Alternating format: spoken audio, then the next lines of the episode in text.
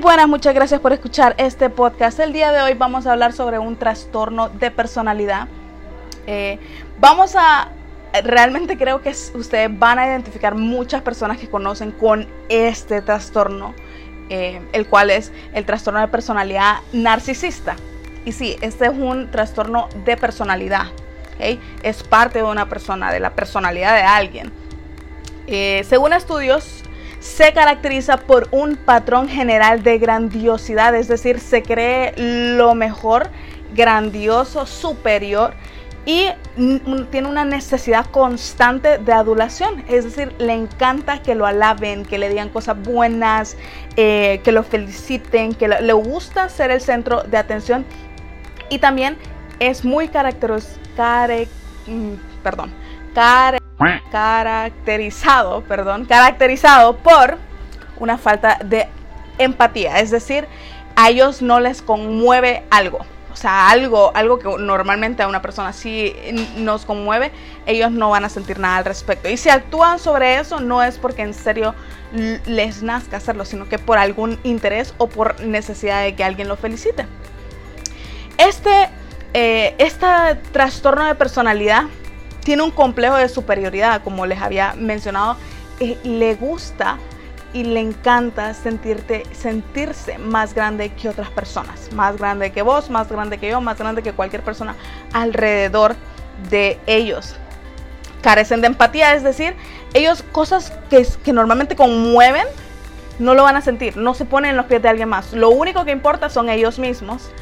Eh, y pues no muestran sentimientos reales hacia, hacia personas. Realmente el sentimiento lo tienen ellos mismos para ellos mismos porque ellos son los mejores y el amor solo es para ellos mismos. Em, en pocas palabras se puede decir que ellos no, no son capaces de sentir o, o sentir como una compasión ante el sufrimiento ajeno.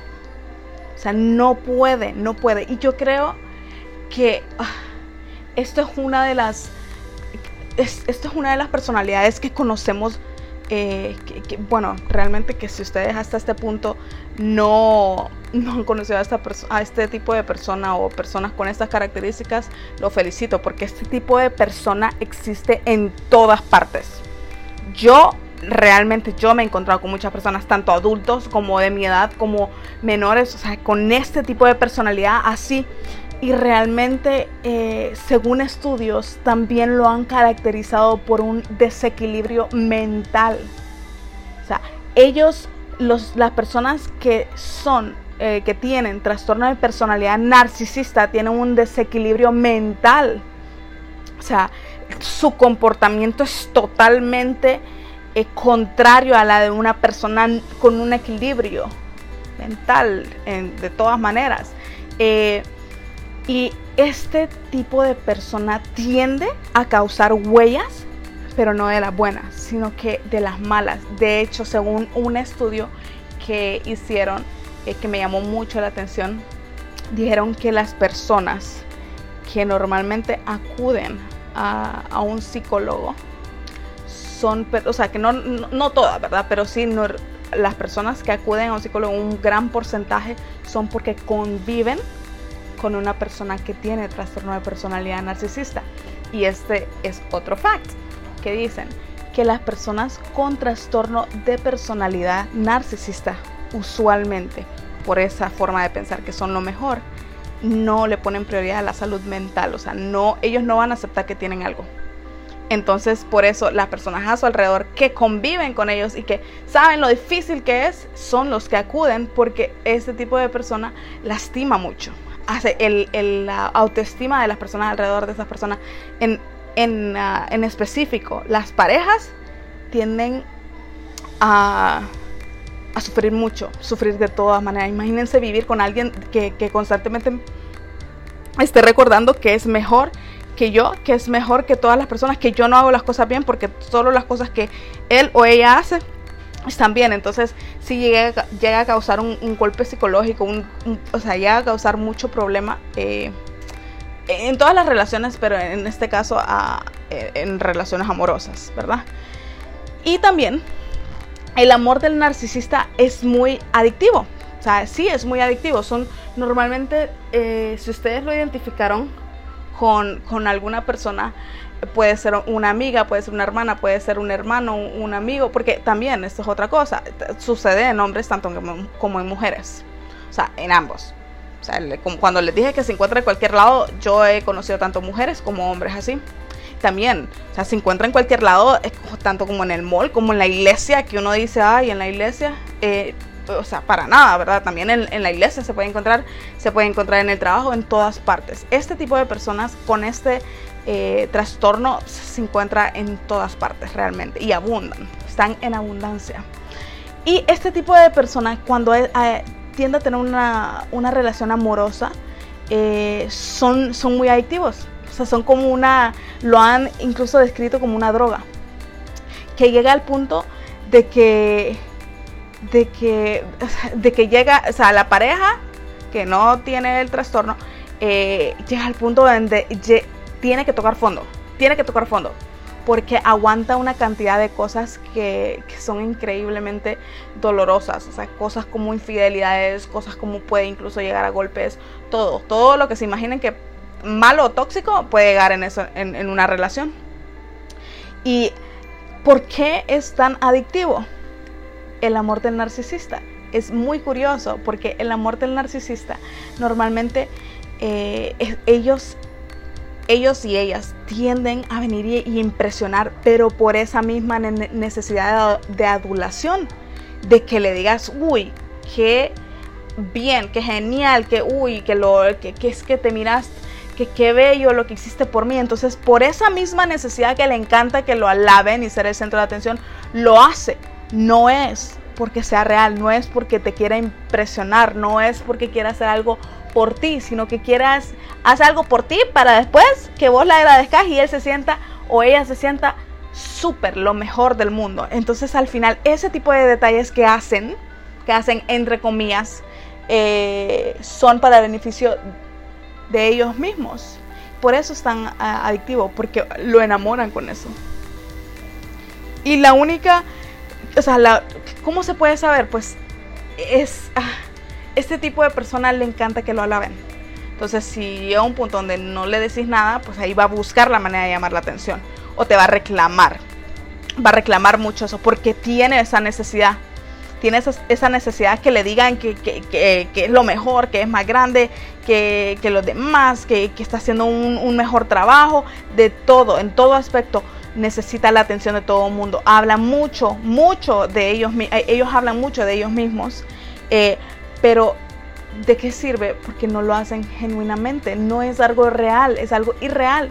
Lo hace, sí hace la acción, pero no lo hace realmente por ti, sino que lo hace por ellos mismos, una manera muy egoísta. Y también incluso pueden decir te amo, o sea, lo regresan, dice te amo, pero eh, lo hacen también por, solo sin sentirlo, pues lo hacen porque, ah, bueno, lo voy a devolver. Entonces no lo hacen genuinamente, la genuinidad no es, es son, son muy infieles, son muy eh, hipócritas también. Este tipo de personas van en pareja en pareja o engañan mucho a las parejas por su propia necesidad. Eh, puede ser también necesidad de, atención, necesidad sexual, de todas maneras. Eh, busca eso y no le importa. Y también son masters, o sea, son buenísimos en manipulación de emociones. Es decir, vamos a poner un, escenario como, vaya, le pegó a, la pareja. La pareja le dice, pero ¿por qué? No, es que hiciste aquello mal. No, pero porque es que hiciste eso mal y te merecías eso. Entonces manipulan las emociones de una manera en que al final eh, la pareja dice, no, sí es cierto, me merecía eso porque hice esto mal. Entonces, eh, que al final no es justificable, o sea, no hay, nadie debería de pegarle a nadie. O sea, realmente la violencia nunca debería ser la, nada, o sea, la violencia nunca debería ser ninguna opción para nada. Entonces sí, este tipo de persona manipula emociones de una, de una manera increíble porque, porque le conviene, o sea, son mentirosos también, son mentirosos. Entonces, por ejemplo, si engañan, al final eh, la pareja se da cuenta y ellos vienen y te hacen sentir culpable a ti por lo que hizo. O sea, es tu culpa por esto y esto y esto. Es tu culpa porque la vez pasada pasó esto y pues me fui, me tuve que ir y hice esto. Eh, entonces, mucho ojo con eso. Realmente eso es bien tóxico. Llega a ser un punto donde uno perdona todo. Y, y creo, bueno, si no han escuchado lo de infidelidad, pues eh, escúchenlo, porque ahí di mi punto de vista en el aspecto de infidelidad. Creo que es algo que, que que uno lo hace conscientemente. No es algo inconsciente como pegarle a alguien en el hombro por accidente, sino que es algo conscientemente que se sabe lo que se está haciendo. Pasa igual con esto. Y pues eh, es difícil, es difícil eh, lidiar con eso. Entonces este tipo de persona constantemente lo sigue haciendo. O sea, pide perdón. Yo he conocido a muchos que piden perdón, sí lo hacen, pero no lo hacen genuinamente. Porque no sienten la empatía con las otras personas.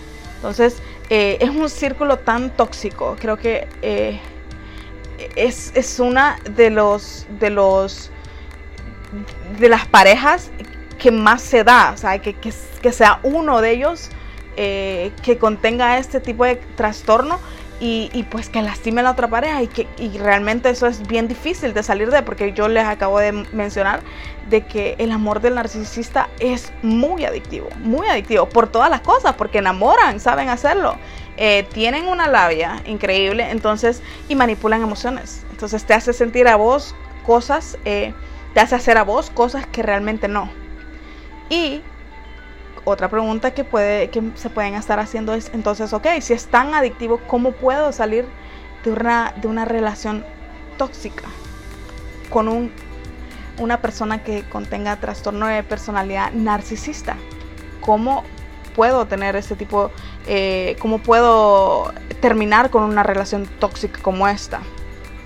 Y pues la única manera, la única manera de que ustedes puedan terminar un tipo de relación con una persona así es dejarlos ir. Esa es la debilidad, dejar de darles la atención que tanto buscan. Esa es la debilidad.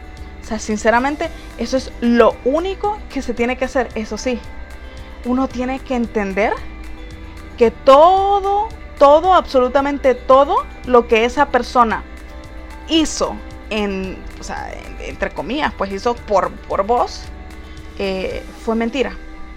No fue real, no fue genuino. Entonces, eh, sí, esa es la única manera. ¿Por qué? Realmente realmente porque esa el quitarles ese premio de la atención es el castigo más grande que se les puede dar a esas personas. Es el castigo más grande. Entonces, eh, sí, en el siguiente episodio voy a estar hablando de, de, las, de las cualidades, no, perdón, de las cualidades, de las características de estas eh, de este tipo de persona que contenga el trastorno de personalidad narcisista.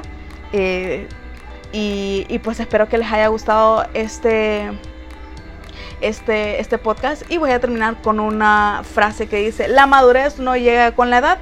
Hay gente vieja muy tonta. Realmente muchas veces eh, pensamos de que hay personas que son maduras por la edad y pueden ser de 60 a 70 años y no hay nada que aprender ahí. Y también podemos ver niños de 10, 12, 13, incluso jóvenes 15, 16, eh, que hay mucho más que aprender de ellos que, que otras personas eh, más adultas. Entonces, espero les haya gustado y pues nos vemos en el siguiente podcast.